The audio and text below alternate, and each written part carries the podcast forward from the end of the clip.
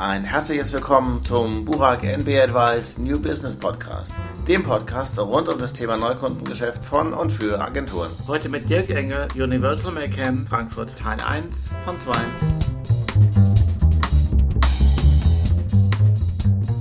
Wie siehst du die Zukunft vom, fangen wir mal mit TV an? Also, wenn man sich die aktuelle Entwicklung anschaut, dann ist es tatsächlich so, dass die TV-Nutzung in den letzten Jahren trotz Internet eher gestiegen ist. Die Sehdauer ist gestiegen. TV hat eine Zukunft, auf jeden Fall. Es hat eine ganz klare Funktion. Es dient der Entspannung. Man schaltet quasi ein, um abzuschalten. Und diese Funktion wird es auch weiterhin haben. Ob das Fernsehprogramm immer noch so organisiert sein wird, wie es im Augenblick ist, nämlich mit einigen wenigen Sendern, die ein äh, vorgegebenes Programm senden, das ist eine andere Frage.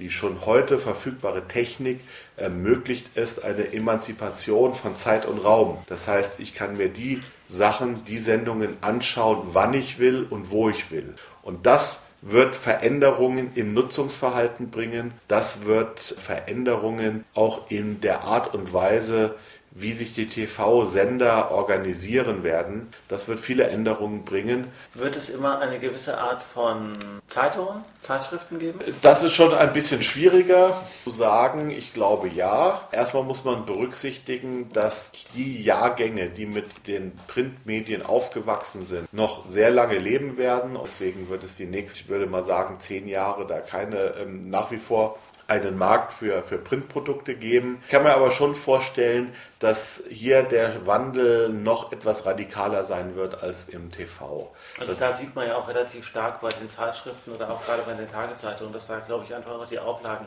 in den letzten Jahren dramatisch äh, runtergegangen sind. Ja, äh, die Dramatik ist in Deutschland noch nicht so stark. Denn klar, Auflagen gehen generell runter, die Reichweiten nicht im gleichen Maße. Also man merkt schon, es gibt mehr Mitleser und weniger Käufer. Die äh, Leute sind heute nicht mehr automatisch dafür, äh, dazu bereit, für Printprodukte ein gewisses Geld auszugeben. Werden denn Tablets zu einer Renaissance der Tageszeitung in einer veränderten Form führen?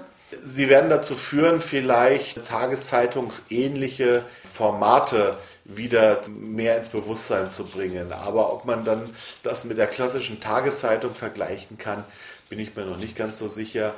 Wie siehst du denn die Zukunft des Radios? Oh, Radio ist schon auch, ähm, eigentlich, eigentlich ist alles, eigentlich geht alles in eine äh, ähnliche Richtung. Hin, dass der Mediennutzer ein größeres Repertoire an Möglichkeiten hat, dass er selber mehr bestimmen will, dass er eher auswählen will und dass er sich nicht an, äh, ungern an, an Vorgaben von Verlagen, anderen Anbietern richten will, sondern er möchte die Informationen, die ihn interessiert, dann hören, sehen oder lesen, wann er es will und in einer sehr flexiblen Form. Das heißt, Radio äh, im Sinne von, äh, es gibt einen Sender, der rund um die Uhr eine gewisse Tapete, äh, Klangtapete liefert, wird es vielleicht in der Form auch nicht mehr geben, weil im Grunde die Möglichkeiten, sich selber Musik, Stimmungen, Podcast zum Beispiel. Ja, Podcast, dass ich die eben mir anders zusammenstellen kann, die werden anders zusammen aggregiert, sie werden nicht von einem Sender geliefert, sondern vielleicht von vielen, vielen Sendern und vielleicht eben auch direkt von den Anbietern. Die liefern äh, quasi die Versatzstücke und zusammengesetzt werden sie nicht mehr von einem Radiosender, sondern äh, vielleicht von einem äh, Aggregator. Die Funktion von Radio, Radio dient sehr stark der Stimmungsregulation. Und das wird es, diesen Bedarf an, an eines Mood-Managements wird es auch weiterhin geben. Aber ob das ein klassischer Radiosender übernimmt oder äh, eine andere Plattform, das äh, werden wir sehen. Viel Spaß beim nächsten Teil.